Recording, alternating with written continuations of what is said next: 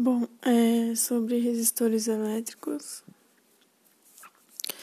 é, a resistência de um resistor pode ser calculada por R igual a V sobre I, V a voltagem e a corrente em ampere. É, nos resistores ômicos, o gráfico ele é uma reta na diagonal. Nos não ômicos, é uma curva, ou para cima ou para baixo. É... No resistor ômico, sua resistência ela é constante em uma determinada temperatura. Então, a relação entre tensão elétrica e intensidade da corrente para uma dada temperatura ela tem que ser constante. Nos resistores não ômicos, é, é o contrário dos ômicos. O efeito Joule ele é a transformação da energia cinética das partículas portadoras de carga em energia térmica devido à interação entre essas partículas e as demais partículas do condutor, aumentando sua temperatura.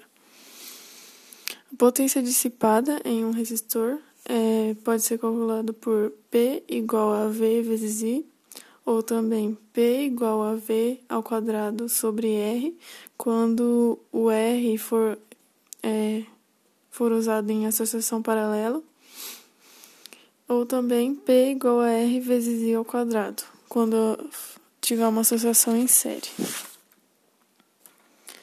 É,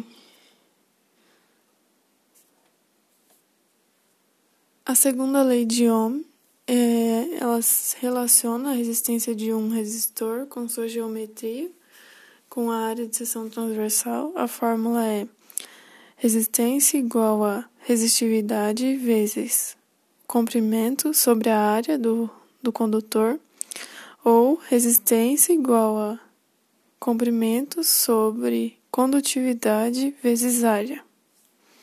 Quando a área for pequena, a resistência é maior. Quando a área for maior, a resistência é menor. É, associação de resistores, associação em série. Todos são percorridos pela mesma corrente elétrica.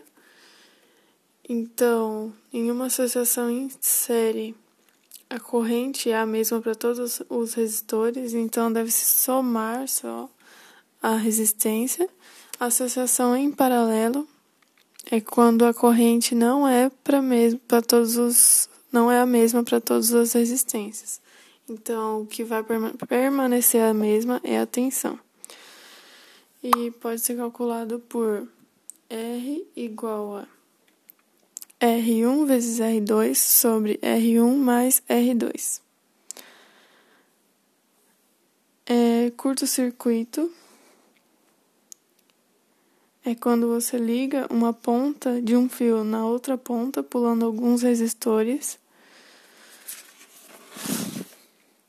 Os fusíveis e os disjuntores. O fusível e o disjuntor eles são limitadores de corrente. O fusível ele usa a fusão, porque, por exemplo, se um fusível tem 5 ampere e passa mais que isso, o fio de dentro ele derrete e abre o circuito. O disjuntor ele usa magnetismo. O fusível, quando passa mais do que a corrente que ele aguenta, então ele queima, então você tem que trocar. O disjuntor não, ele desliga e você pode ligar novamente.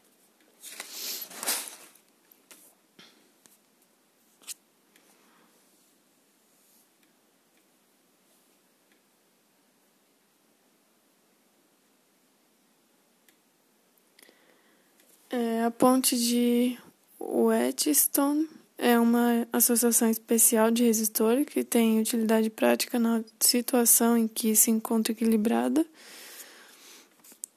É... Então, sempre tem um galvanômetro, que é um instrumento de medida utilizado para medir valores baixos de corrente elétrica. E a resistência ela pode ser obtida por R1 vezes R2 igual a R R1 vezes R4 é igual a R2 vezes R3. Uma ponte de fio. É, então, uma variação da montagem da ponte de Whetstone é a ponte de fio, que é utilizada na medida de resistência desconhecida. Então, é, tem a relação Rx, que é um resistor desconhecido, igual a RP, vezes AC, que é o comprimento do fio, de um lado do galvanômetro, sobre CD, que é o outro lado, é o outro lado do fio do lado do galvanômetro.